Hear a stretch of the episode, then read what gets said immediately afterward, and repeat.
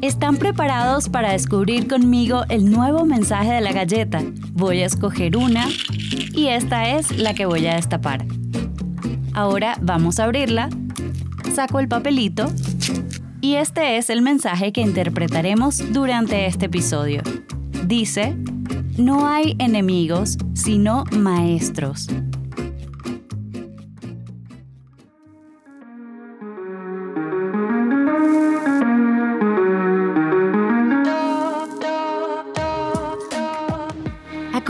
A descifrar el mensaje escondido en la galleta de la fortuna. Mi nombre es Sara Sajía y en cada episodio destaparemos una sorpresa muy crocante que ha llegado a nuestras manos para darle un enfoque positivo a la vida. Porque la suerte es una actitud.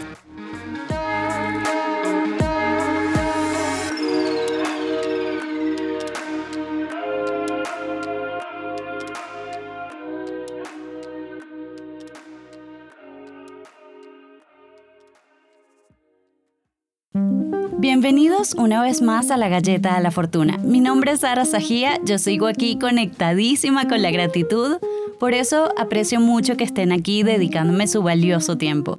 Esto no es solo un trabajo para mí, es parte de un propósito, el propósito de compartir experiencias y hablar un poco sobre esas lecciones de vida que a todos nos ha tocado aprender de alguna forma. Y como de costumbre, quiero mandarle un saludo especial a mis compatriotas venezolanos y a todos los que me escuchan desde distintas partes del mundo. Aprovecho también para mandarle saludos a mis sobrinos Sebastián y Nicole que están en España. Los quiero infinito y les mando un beso enorme.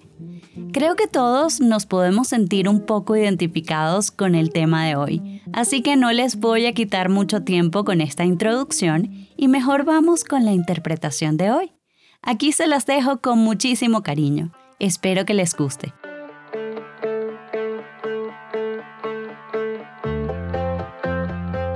Llegó el momento de darle un significado a la frase que descubrimos en la galleta de la fortuna. Les recuerdo que el mensaje es, no hay enemigos, sino maestros.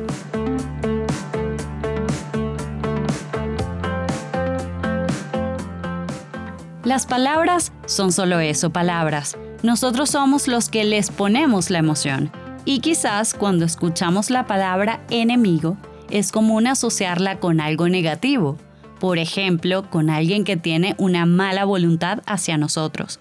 Pero por ahora les propongo quitar esa intención vamos a hacer el ejercicio de neutralizar esa palabra, porque enemigo puede ser simplemente una persona o una situación que representa lo contrario a lo que nosotros pensamos. Pero siempre podemos aprender de lo diferente. Así que, ¿por qué no vemos a ese adversario como una oportunidad para abrir la mente y entender otro punto de vista distinto al que tenemos? Como no somos dueños de la verdad, quizás nos pueda aportar en vez de hacernos sentir amenazados. ¿Qué medida utilizamos para definir a alguien como enemigo? ¿El amor o el ego? El amor siempre une, pero el ego tiene el efecto contrario de separar y enfocarse en las diferencias. Qué aburrido sería si todos pensáramos exactamente igual, pero tenemos como esa falsa creencia de que eso sería lo perfecto y en realidad son esas cosas opuestas a nosotros las que nos enseñan más, las que nos dan las mejores lecciones de vida porque nos hacen cuestionar lo que consideramos una verdad absoluta. Precisamente nuestro mundo se la pasa dividido entre un bando y el otro que hasta se prometen la guerra por no ponerse de acuerdo. Esa es la consecuencia de vernos como enemigos, y quizás si cambiamos esa perspectiva y buscamos la manera de entender a nuestro adversario para ser un poquito más flexibles con nuestras ideas, pudiésemos más bien encontrar soluciones que nos permitan llegar a un acuerdo de paz. En realidad no se trata de apoyar las ideas de nuestros adversarios si no comulgan con nosotros, pero sí podemos aprender de ellas para conocerlos mejor y encontrar un punto intermedio de entendimiento mutuo. Cuando digo que podemos ser flexibles, no me estoy refiriendo a dejar de ser quienes somos para irnos al otro extremo. El punto es que todos nos podemos equivocar en ciertas cosas Y ese reflejo que muestra el espejo del enemigo nos puede mostrar algo de nosotros mismos que quizás hemos perdido de vista. Es más fácil ver la paja en el ojo ajeno, como dice el dicho, que verse uno mismo lo que puede mejorar.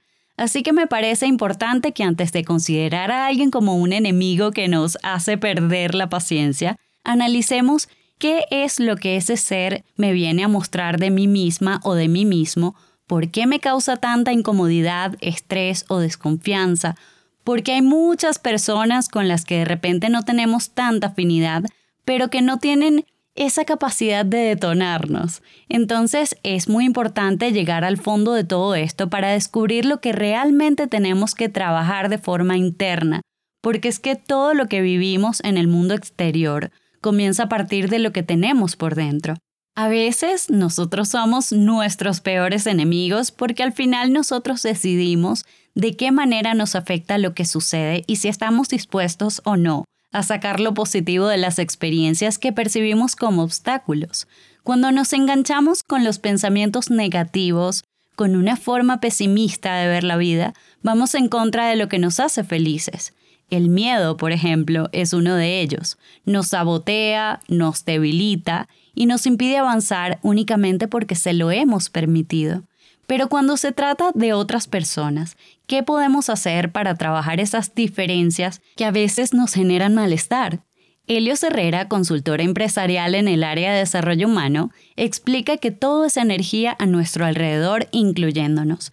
Y puede pasar que algunos vibren más denso que otros, pero al final tenemos la posibilidad de escoger hacia dónde movernos, en qué lugar permanecer o cómo reaccionar. Este señor dice que el peor de los patanes puede ser el mejor maestro si somos capaces de aprender de su presencia. En vez de rechazarlo, lo podemos aprovechar para reconocer nuestras debilidades y fortalezas. Vivir con la idea de cambiar a los demás solo genera angustia y frustración. Tenemos la opción de convertirnos en víctimas o reconocer que tenemos la capacidad de evitar que esa persona a la que consideramos nuestra adversaria nos afecte con su manera de ver las cosas. Cuando cargamos por mucho tiempo con ese lastre del enemigo, puede ser un síntoma de que todavía hay una lección por allí que aprender. Hay personas, situaciones, que se aparecen en la vida y tú decides si aprender o no aprender de ellas. Todo lo que atraemos lo hacemos de forma consciente o inconsciente porque somos co-creadores de nuestra realidad. A veces el conocimiento llega a nuestra vida disfrazado de personas. Podemos quedarnos con lo positivo y desechar lo que no nos funciona. No hay enemigos, sino maestros, si así lo decidimos. Tenemos el libre albedrío para interpretar las diferencias como una oportunidad que nos permite crecer o una piedra gigantesca en el camino que no nos va a dejar avanzar. ¿Qué eliges tú? ¿Quieres rodearte de enemigos o maestros? ¿Crees que aprenderías mucho en la vida si todos pensaran exactamente como tú? Todo es un balance.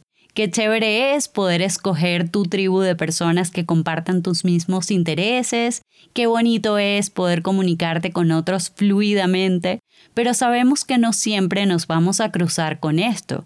Vamos a ser realistas. Entonces, la idea es desarrollar la empatía para canalizar esa energía que no corresponde a nosotros. La empatía tiende a un puente en el que los enemigos se logran reconciliar. Y eso es lo que trato de practicar siempre cuando alguien me cae mal. Tenemos que ser sinceros, nadie es monedita de oro, hay personas con las que fluyen mejor las cosas, pero hay que ponerse en los zapatos de otros y tratar a los demás como nos gustaría ser tratados. Hace unos años tuve una jefa un poco difícil con un carácter agresivo por su manera de hablar. La gente le huía, se escondía de ella, le tenían hasta miedo. Y yo también, pero lo vi como un reto y poco a poco me fui adaptando a ese ambiente porque tenía muchas ganas de aprender. Hasta que luego me empecé a preguntar qué hacía yo en ese lugar tan tóxico, porque para mí eso no era normal. Así que decidí irme porque ya se había convertido en algo poco sano para mí y sentía mucha frustración de haber trabajado en esas condiciones. Pero con el tiempo fui viendo las cosas de otra manera. Me di cuenta que esa jefa que tuve había sido mi maestra. Aprendí de ella todo eso que no quiero ser cuando dirija un proyecto en un equipo de trabajo. Controladora, reactiva, impulsiva y le agradezco por haberme mostrado esa cara de la moneda. Al final, todos somos un gran núcleo de energía, somos discípulos y al mismo tiempo maestros. Vinimos a aprender y a enseñar, así que tengamos un poquito de paciencia. Antes de actuar podemos respirar, contar hasta 10 y evitar las reacciones impulsivas. Conócete, hazte amiga o amigo de ti mismo, porque a veces somos nosotros los que nos autosaboteamos. Eres tu propio sensei, así que aprende lo bueno que tienes para ofrecerle al mundo y los demás también lo van a apreciar sin importar las diferencias. Gracias a ustedes amigos por haber estado este rato compartiendo aquí conmigo en la Galleta de la Fortuna. También a Caracol Podcast por la difusión. Recuerden que si quieren recibir notificaciones para enterarse de los próximos episodios, pueden suscribirse por aquí. Y si quieren compartir alguna experiencia conmigo, pueden escribirme al Instagram arroba sarasajía. Afortunados, esto ha sido todo por hoy en la Galleta de la Fortuna. Se les quiere. Chau, chau.